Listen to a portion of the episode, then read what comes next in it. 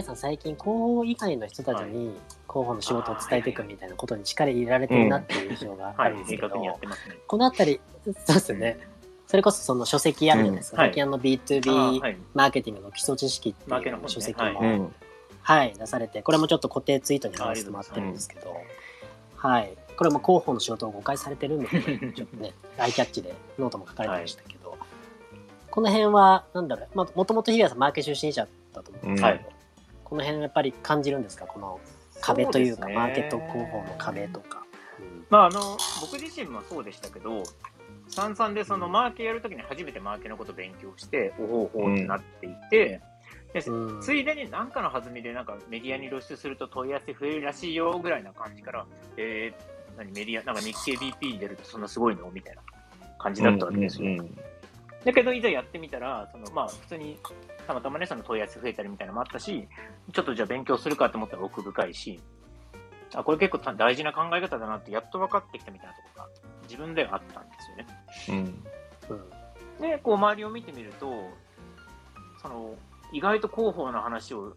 通じるマーケの人とか経営者の人いないし、誰に教わったらいいかもわかんないし、みたいな。あ、これ結構知見としてはまだなんか広まってないなとか。だけどこれ知ってると絶対強いな。でもなんか、ロジカルで合理的にその意義を説明するのむずいなって、もやもやをずっと抱えて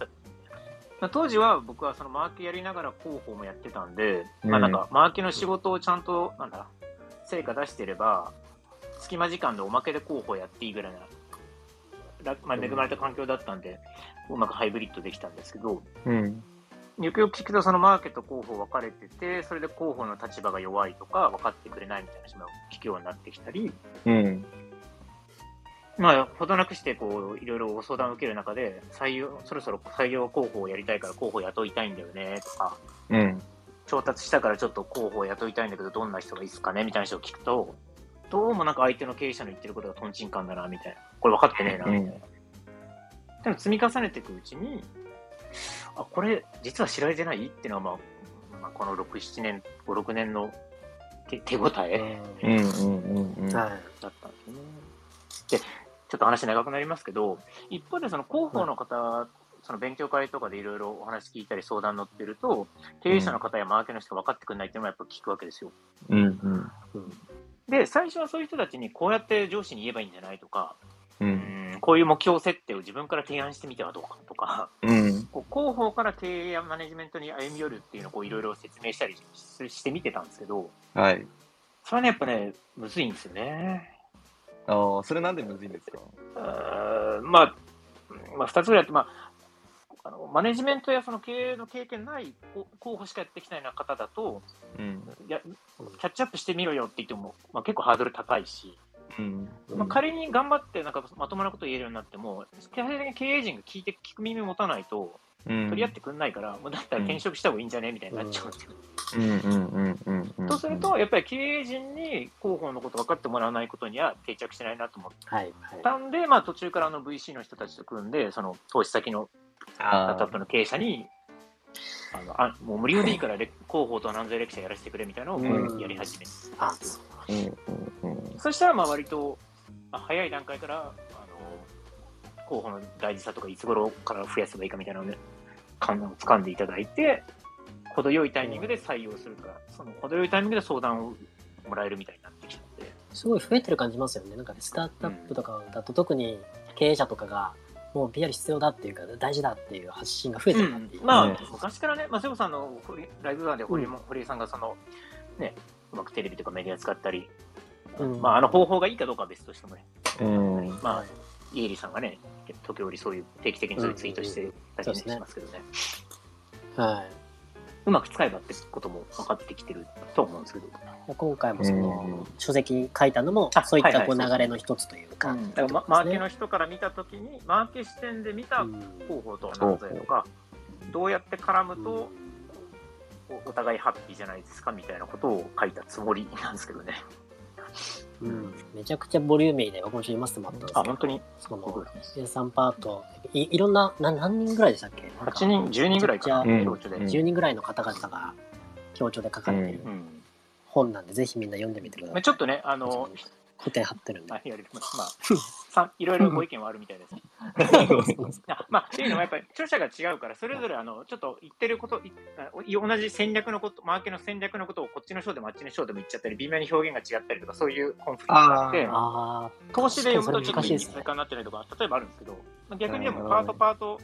興味あるとこ読んでいくと、そこはあのパッケージでメールになってるから、まあ、そういう使い方だったらいいんじゃないですかね。うん、なんかしないけど、今ここでフォローしますけど。はい、でもやっぱりこの、なんでしょう、広報をやってなかった人に伝えるとか、全く知らない人に伝えるっていうことを、多分めちゃくちゃ日比谷さん、日本でトップに入るぐらいやってるんじゃないかって、最近の活動を見ると思います。めちゃめちゃ言語化されてるんで。そう感じます。うん、ああ、そうなのか。逆に言うと他の人が山いないのかな、いや、あんまり僕だから難しいこと書いてないし、ぶっちゃけあの全部毎回同じこと言ってるんで、またかよってなってると思ってるんですよ、僕の中では。うんうんうん。なんでしょうね。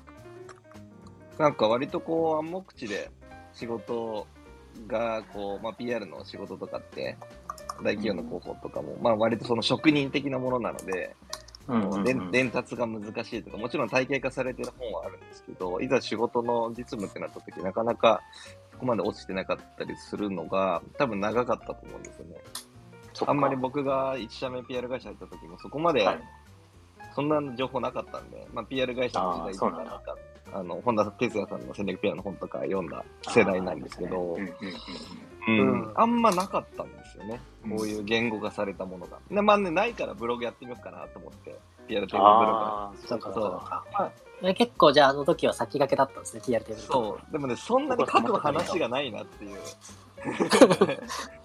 深くでも見すぎちゃうとわからないしとか。うん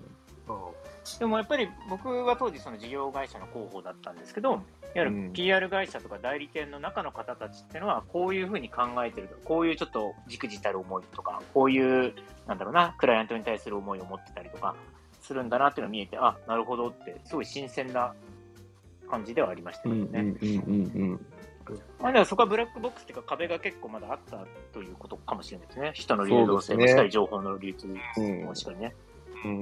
最近はそれだからもう人も情報もかなりオープンとして動いてますよね。いや、動いてますね。本当に PR 会社の時の仲間とかがみんな今、うんうん、でもやっぱ、なぜかベンチャーにいるのが多いですよね、みんな。ああ、そうなんだ。うん。確かに。あのー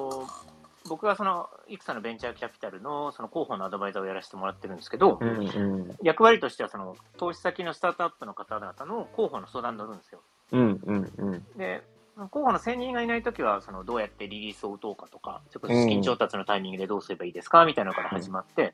ちょっとすると今度採用の相談になってくるんですよね。うんで、あの、まあちょっとその、な審査というか、チェックの相談だったり、まあどういう要件で探すかみたいなことのお手伝いもするんですけど、や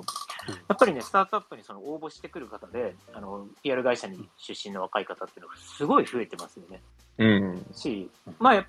そういう意味だと、まあ、即戦力というか、そのスキル面ではまあ、基本的には問題ないのかなっていう感じで、うん、あとだから、マインド、えっ、ー、と、カルチャーフィットみたいなところで行こうみたいになるんですけど、うん、ちょっと前はね、そんなうん、なかったから、なかったですよね。めっちゃひた苦労した記憶があるんですけどね。うんなんでなんですかね？なんかそういう成功例かなんかが結構出てきたってことなんですかね、世の中に。成功例という、うん、母数の問題あるまあ、いいか悪いか別にして、やっぱり PR 会社さんがそれ頑張ってそのプレゼンスを高めて、まあ、上の世代の方々も含めて、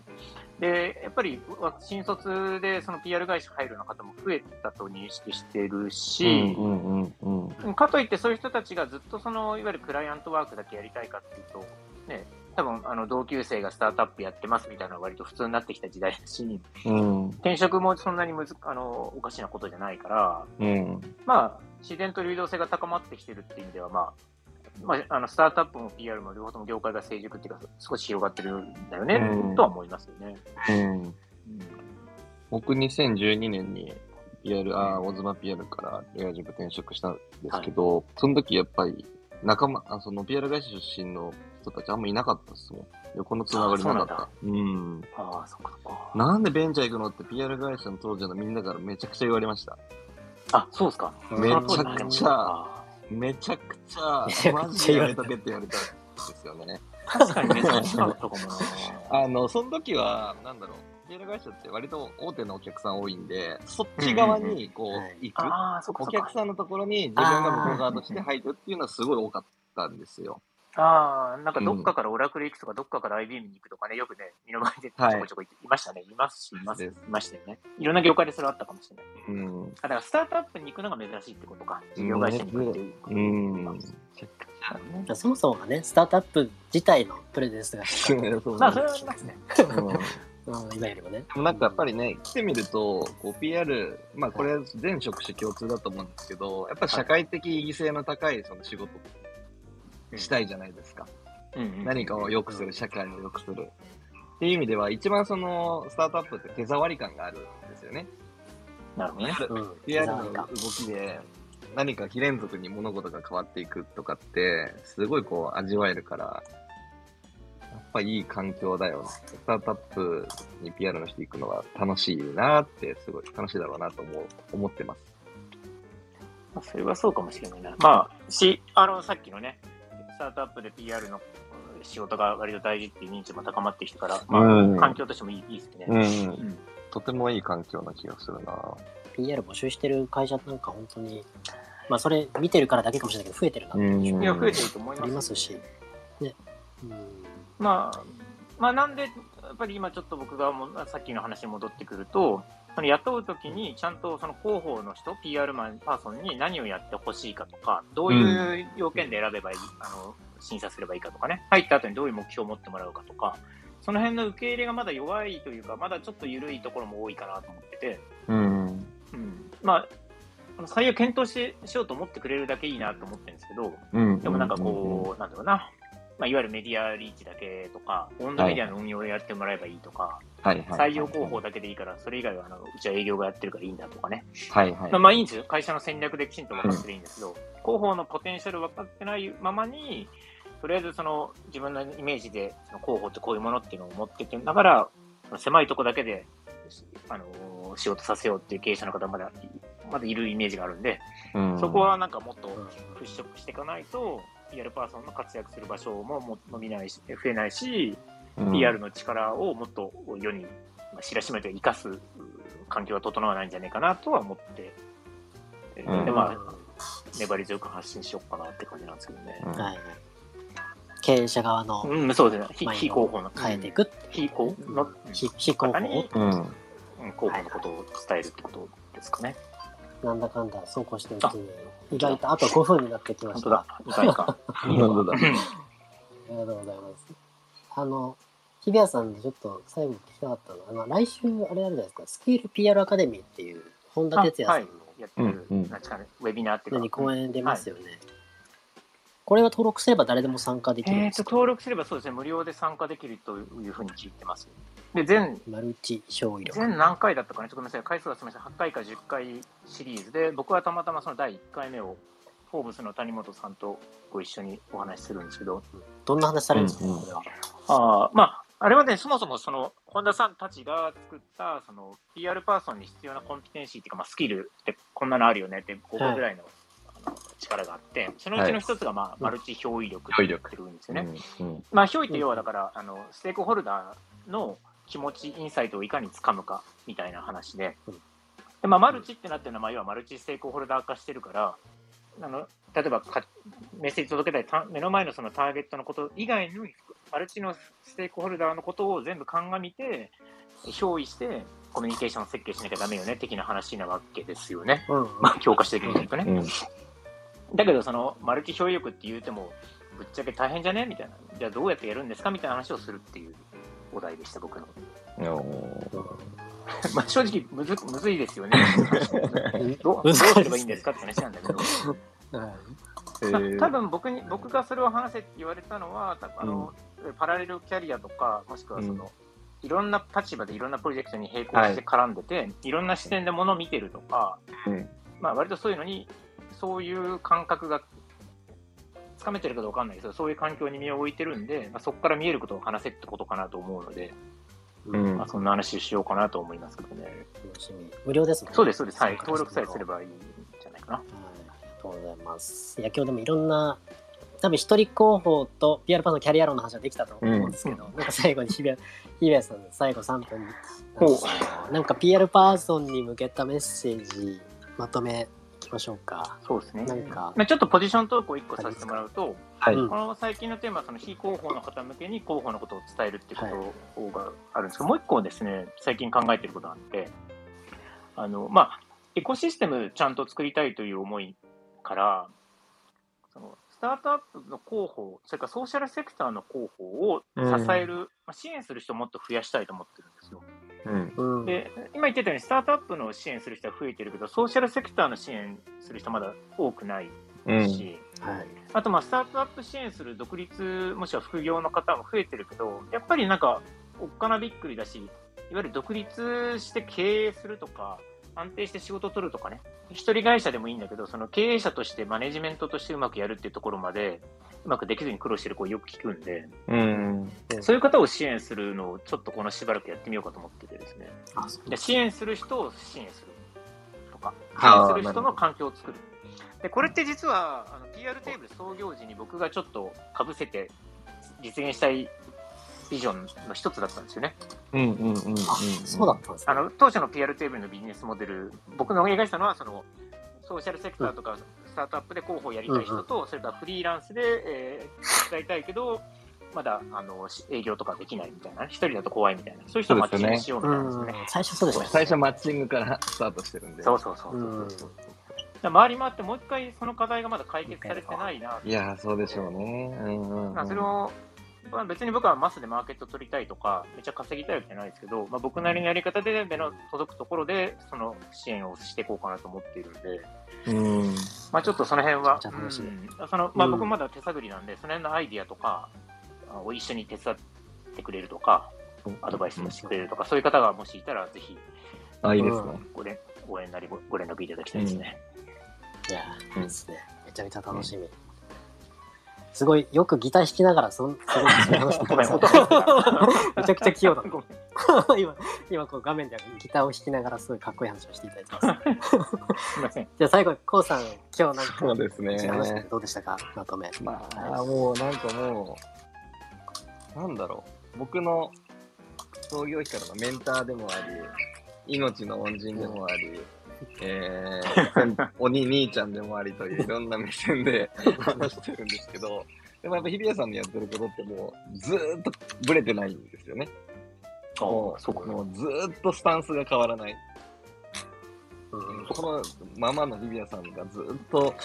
いるっていうのはマジですごいなと思っていて、で、さらにここからいろんな今日ね、記事も出てきてますけど、もっともっと日比谷さんには情報発信、日比谷さんのこの発信、ブランドを日本中に広めていきたいですし、PR テーブル社としてもこう、日比谷さんっていう人をあの、ちょっと日本に届けていきたいなと、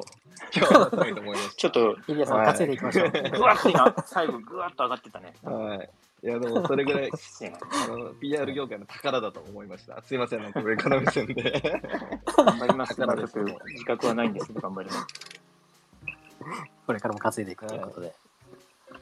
うまく使ってもらえれば幸いです。ありがとうございます。ちょ盛りだくさんで今日は、はい、たくさんお話しいただきまして、はい、こちらこそ。1時間たっぷり話していただいたんで、ね、そうですね。また、あの、ぜひ、あの、ちょっと、今回試しにこうやってみたんですけど、うん、いかがだしてたったでしょうか。録音してるんで、いずれ公開されるかもしれませんので、はいはい、うまく使えるといいですね。その時はぜひ見てください。はい。では今日聞いていただいた皆さんもありがとうございました。したはい。日比谷さんと PR の話をしようでした。ありがとうございました。ありがとうございました。終わりたいと思います。ありがとうございました。ありがとうございます。はい。失礼します。